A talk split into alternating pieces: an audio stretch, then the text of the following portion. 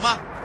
五、四、三、二、一，悠悠 Live Show 现在上拍。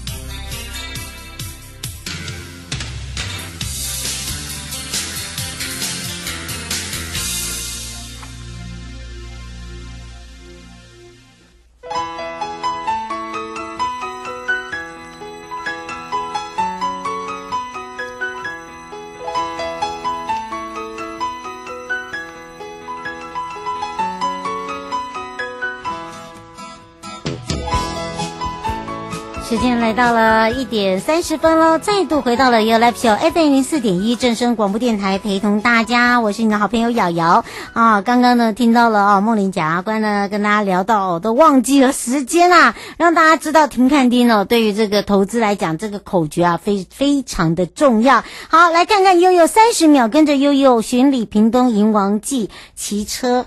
走文化，那么呢，三年一科辛丑正科迎王平安祭典呢，即将在十月就要登场了。而今年的科举办时间哦，分别是在东港的十月二十四到三十一，南州的十一月十七到二十二，琉球的十二月三号到九号。从东港镇东龙宫、南州乡的西周代天府、琉球乡的三龙宫依序举办。那么屏东迎王千里祈福的活动呢，也是由一群在地的青年计划七天呢，骑这个期间呢，骑铁马环岛宣传这个屏东的银王。那么呢，一早呢，从东港镇东龙宫热血出发之后呢，有很多各地的游子就加入了骑乘的行列。如果你没有办法参加，也欢迎沿途要帮忙他们加油打气哦。好的，当然呢，这一次的 COVID-19 的疫情哦，肆虐全球。那么在今天的。呃，其实报报我们要看到交通部光局还是呃我们在呃这个积极的在疫后呢，以穆斯林来台的一个旅客做一些准备。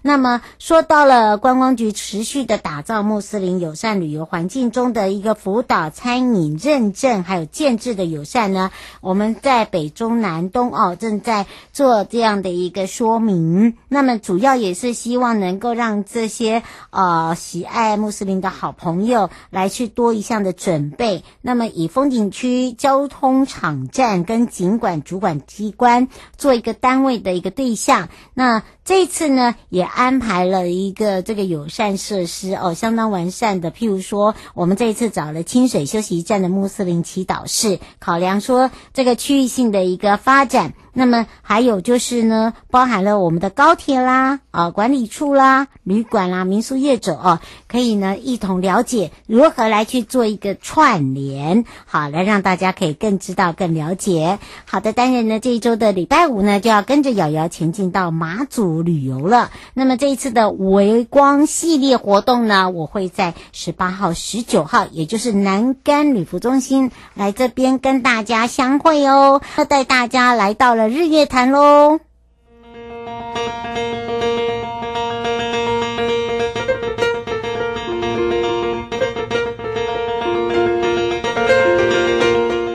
悠悠宝贝啊！再度回到了优宝贝啊！我是你的好朋友瑶瑶，FM 零四点一正声广播电台，陪同大家。好的，当然我们也预告了，跟着悠悠日月潭骑车寻宝乐活轻旅行，喝好茶赏美景，来了解一起那骑脚踏车的骑来去看看有没有一些隐藏版的任务，要让大家解任务还可以拿好奖哦。所以呢，这时候呢，我们要来开放零二三七二九二零，陪伴大家也是日月潭国家风景区管理处许文慧。课长，我们赶快来让文慧课长跟大家打个招呼，哈喽！嗨，大家各位听众，瑶瑶瑶，各位听众，大家午安，我是日管处的游戏课的文慧。是，当然我们的美少女文慧课长呢，今天要来看看哦，就是我们讲到了这个季节，其实在我们的日月潭骑乘脚踏车是最舒服的，对不对？是，嗯，是。而说到了日月潭必做的事情，除了选择自己的路线之外呢，还可以让大家放松心情，有那种很幸福感，然后又可以很过瘾哦。不管是亲子的也好啦，啊、哦，或者是闺蜜的也好啦，甚至是家庭的也好，或者是挑战，其实，在日月潭骑乘单车是可以很多种选择。当然，我们这次还准备了宝物，对不对？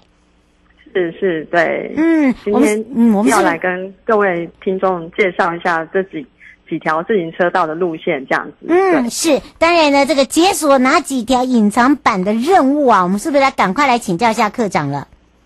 好，因为一般的概念来说呢，我们日月潭的环湖公路骑乘一圈大概有三十公里这么长，然后途中有行经四大。寺庙，比如说龙凤宫、文武庙、玄奘寺跟玄光寺，那沿途也有大竹湖水洼头、投射象山等著名的景点。那这这个这条路线因为地形地势的关系，所以略有起伏，稍具挑战性。全程就是花费的时间大概比较长，是三个小时。但是比较适合就是喜欢骑乘就是赏景游玩的车友，但是如果说喜比较喜爱悠闲步调的游客啦，我们也可以选择有以下几条就是比较短距离的自行车道追风路线。嗯，那我们就来为大家解锁，就是有几条专用的自行车道。那这些路程大概都是只有三十分钟的这种悠游的路线。嗯、那以下我就来跟、嗯、对，是我就来跟那个各位听众来说明一下。嗯，那我们的第一条呢，就是象山段。象山象山段的话，就是连接水社到象山游客中心。那其中有四百公尺长的水上自行车道，有水上行舟的感觉，就是在上面启程的时候，你就会觉得，呃，好像有在水上。是是是。然后途中有经过水社，坝日月潭出水口。永捷同心桥跟上山瞭望瞭望平台，那在秋冬的时候还可以欣赏到橘红色的落羽松。嗯，那我们第二条的部分就是月潭段，嗯，由上山的游客中心当起点，往南沿着月潭的南岸，经过投射坝、月牙湾到环潭的一号隧隧道口。嗯，这条路线呢，就是林相非常的丰富有变化。夏天的时候还会出现萤火虫，是一条相当幽静的骑乘的路线哦。嗯，那第三条的话是我们的伊达少路段，伊达少段的自行车道串联的水洼头的步道跟自日月潭的缆车，游客可以在这里看见日月潭新八景的九洼，也可以欣赏到日月潭的湖光山色。嗯，那在第四条的话是我们的松柏轮段。这段的自行车道串联了松柏仑到大竹湖，嗯，车道就坡度比较平缓，骑乘这个路段可以搭配文武庙跟年梯来一趟祈福之旅。嗯，下午骑乘在大竹湖的时候，还可以欣赏到就是大竹湖美丽的夕阳。嗯，那我们第五条的话是水社段，嗯，水社段指的是水社码头到九龙口的路线，九龙口就是位在日月潭的北侧入口，因为地势比较平缓。所以在这边有设置了水上的平台，作为露天小型表演空间。嗯，在这里就可以欣赏到，就是水上景观福田，也可以眺望远处的慈仁塔、青龙山跟二龙山等山系。嗯，另外比较长程的、具有挑战性的路段就是潭南段。嗯，这个路段就是比环潭路线更具有挑战性了。潭南段的路线就是以象山游客中心作为出发点。嗯，路径就是象山游客中心到投射，然后再到明和，再转到就是潭南路、潭南道路，就是投六十三线这边，然后再到潭南，再到伊达少，然后再左转回台二十一甲线，嗯，再经过玄奘寺，再回到投射，再回到象山游客中心，全程大概有五十公里这么长。嗯，此路线就是就是比较超高超高难度的哈，大部分的车道跟车辆就是共用的。所以请各位车友，如果说想要挑战这个路线的话，务必要骑乘，就是靠边，而且要遵守交通规则。这条路线也是只有在伊达萨地区跟台南部落有比较多的商家。所以建议出发前邀请车友就是准备好补给品，然后还有充电，把你的手机充饱电再上路。嗯，是。接下来呢，要给就是各位听众朋友解锁一道就是隐藏很久的任务。好，这个隐藏任务之前你要先让人家问问题呀、啊。哦，你是怎么讲？不好意思，瑶瑶。我现在在问你说你的呃，我们自己的 FB 上面有一直在写解锁，他不看不大懂那个解锁的那个任务哦，是要怎么样去达成？他说只只有。讲说要怎么样去解锁，但是没有讲说是怎么去达到那个解锁。他说有好好几个好车友都看不大懂。哦，那那这个部分的话，我们你说明一下好了。对对对，你现在这样讲一下，嗯，就是解锁的部分，因为我们其实我们就是在日月潭，我们这边春夏秋冬四季都是有推一些认证的活动，嗯，那就是呃，现在秋季的认证的路线，我们有就是骑乘的一个就是嗯轨迹之后，可以来我们的游客中心兑换我们的那个奖品，但是因为其实大家都非常的踊跃，我们秋季的那个兑换已经。结束了，结束了。那现在、嗯、对，现在就是可能就是冬季，冬季的时候我们会再开始，就是呃，就是规划冬季的路线，然后再再给各位车友来来挑战这样子。嗯，对。他说你呃，等于是说我们那个解锁是依照我们的春夏秋冬是这样吗？对，现在目前我们就是有推春夏秋冬四个就是不同的路线来给各位车友，就是来挑战，然后完成那个轨迹之后，我们就可以来兑换。我们精美的奖品这样子，嗯，而且我们那个轨迹是有一个下载一个 app 哦，就是说等就等于是说我们这位胡先生，我们那个兑换的部分，刚刚这个课长有讲到了，已经在秋季的部分已经兑换完毕了，现在正在等冬季上线哈，哦，所以再等一下哦。你看不懂的是应该是轨迹啦，其实那个轨迹还好吧，就是说连我这种比较笨，嗯，不不大会骑的，就是下载，嗯，下载，app，嗯，然后就是骑乘到那个轨迹，然后有有要特地在。个景点拍照这样子，然后，然后你要上传嘛？对，是是是，没错，对吧？对，哎呀，对，好是没错。哎，对，所以哦，这个让大家比较专门、比较专业。我们让大家哈可以知道哦，就是说大家那边听到我们要去解解码解码，就是解这个码很简单呐。你看刚刚这个课长一讲，大家就懂了哦，原来如此啊。所以原来呢，我们大家所熟知的哦，像刚刚呃，除了胡先生刚才那个问题我们解决之外呢，还有就是我们的象山到水社骑乘路段，其实有很多重多重检这个所谓的选择。那如果说自己没有办法去搭搭自己的自行车啊，譬如或者是说哦，通常我们在骑乘自行车，可能是因为出游不方便带啊。其实我们周边也是有可以租赁的嘛，对不对？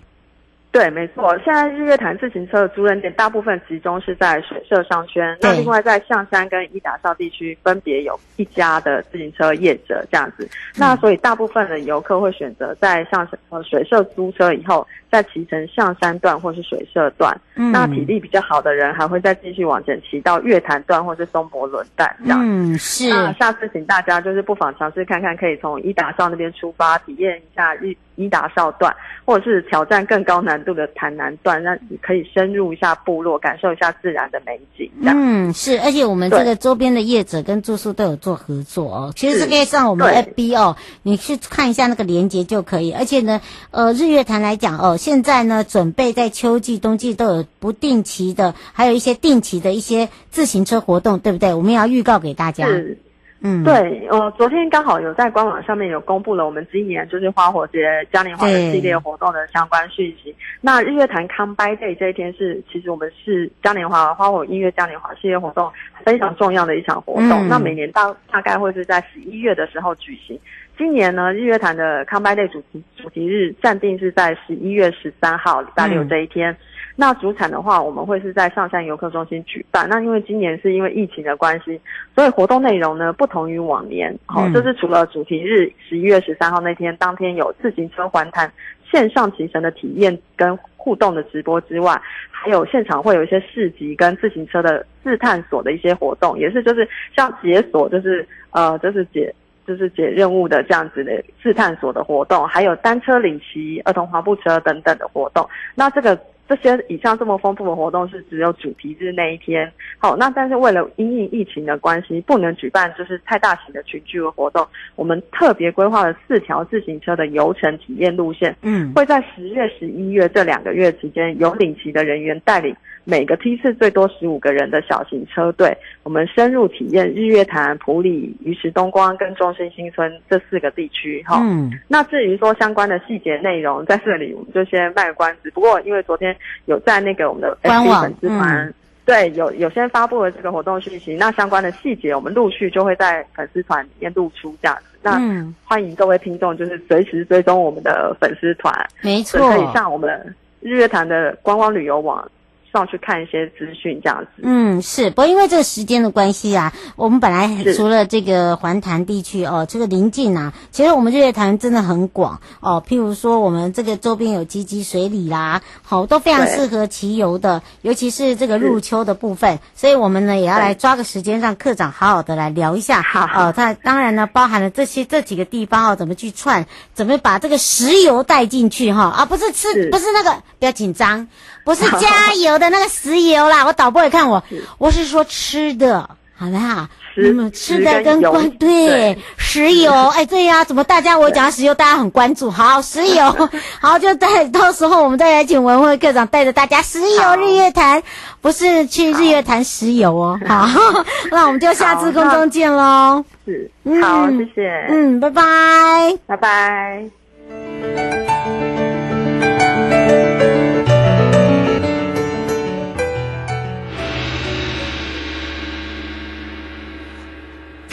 告示牌。再次回到了也有告示牌，我是你的好朋友瑶瑶。当然呢，我们要来跟着瑶瑶澎湖，我来了，还不赶快跟上来，在干嘛？好的，当然呢，零二三七二九二零哦。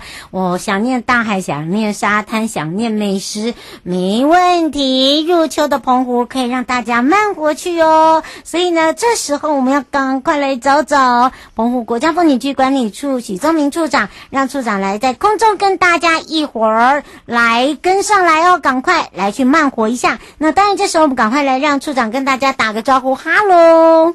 嗨，瑶瑶，还有所有的听众朋友们，大家晚，大家好。嗯，上一周呢，我们可是有跟大家讲，因为这个处长刚好哦，这个因为因公哦，这个有事情哦，没有办法返回来，所以由课长代打啊，真的呢，哦，然后课长就说，好吧，那就拿我的专业哈、哦，哦，就是来骑脚踏车。好，当然呢，大家很喜欢澎湖啊，澎湖的美可以说哦，一每天都可以讲一点哦，讲到大家会觉得哦心痒痒。当然，这个美之外，还有当然美食，对不对？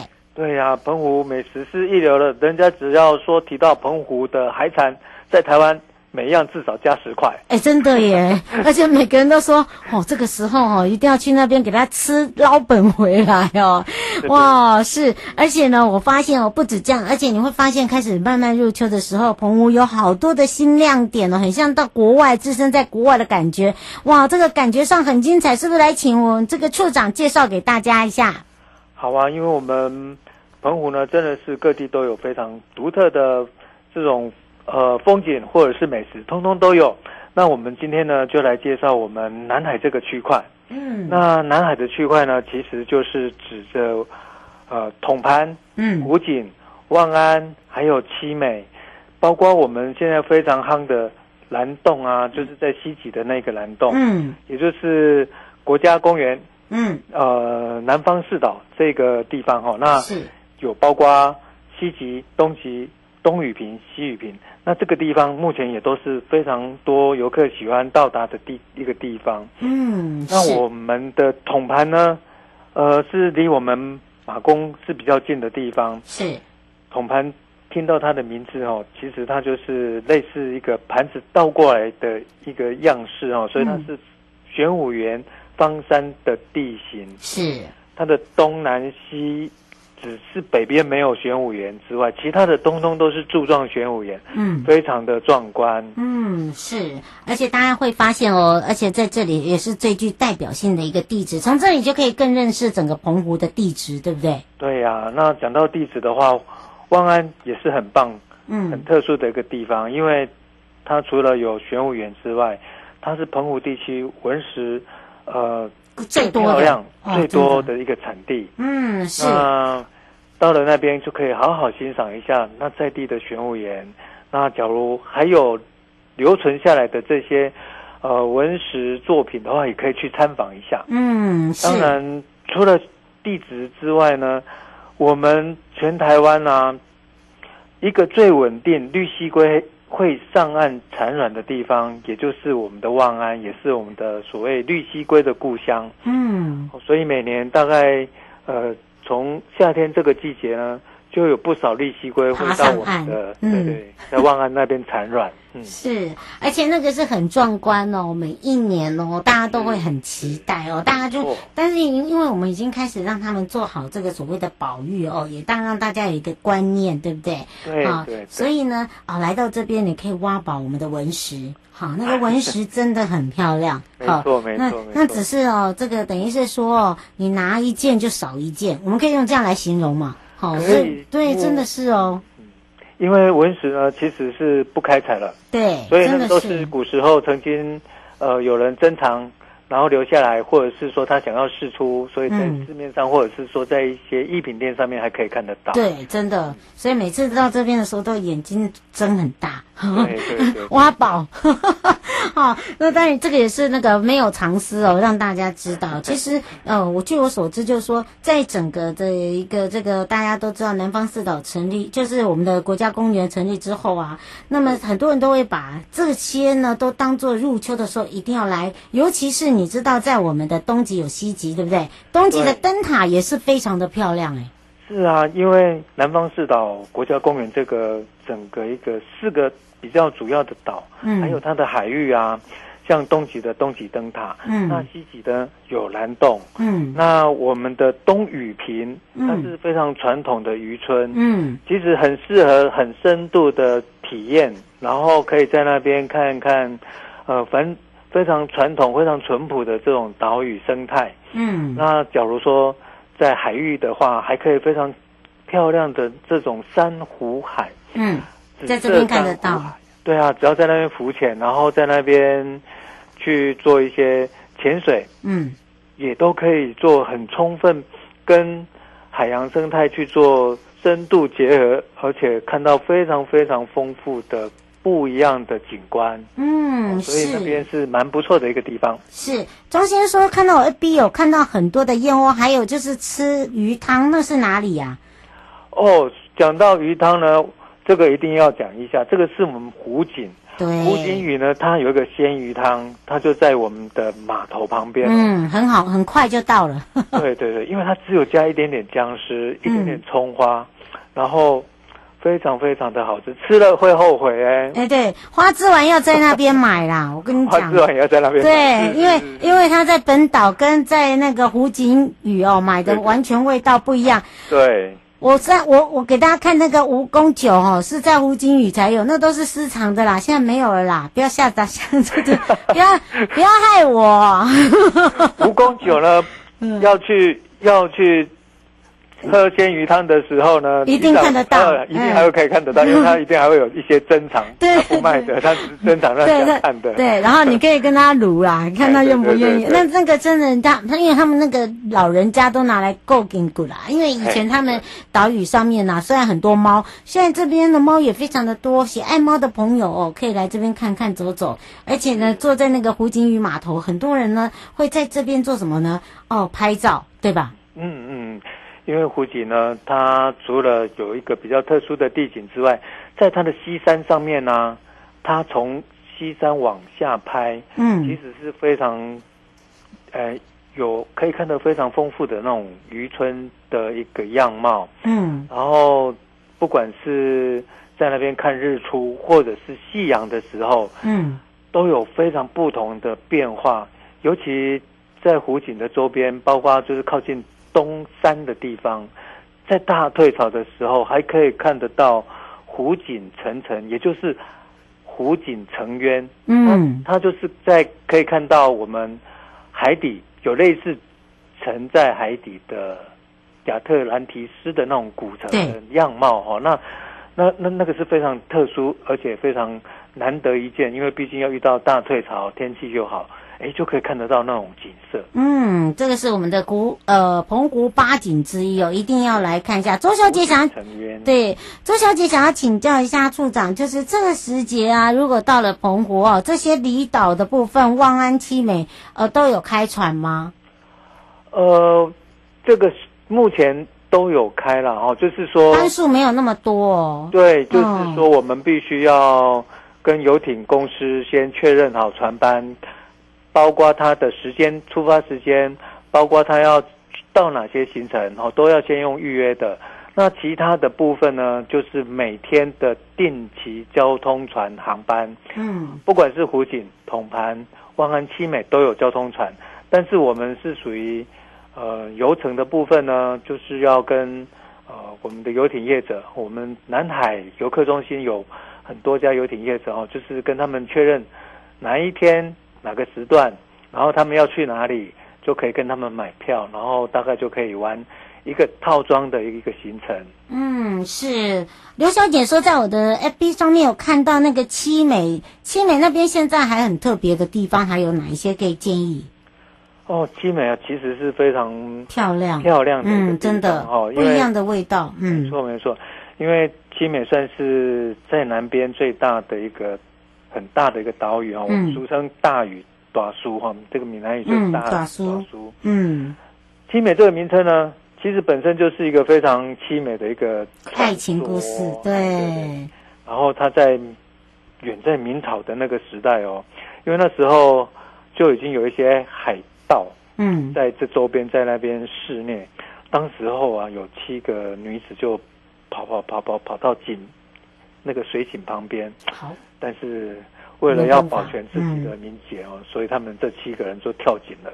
嗯，那后来呢，在这个井这边呢，就长出了七株四葱，然后中年是很长青这样子。嗯，这个也就是七美人种的一个由来。对对对，嗯，那后来我们这个岛屿呢，就一直延续下来，就叫七美。嗯，好，不过因为这个时间的关系，大家听都很想听下去，知道吗？我、哦、都很害怕这个大家哈，我都一直在说，还有呢，还有呢，我也知道还有，还有，更多，没关系，我会让处长慢慢的。十户一定要来看，就是这样。嗯，嗯是，那还想要知道更多，赶快锁定我们的 FB，我们就要跟这个处长下个礼拜见哦。好，欢迎大家。嗯，okay、拜拜。好，拜拜，拜拜。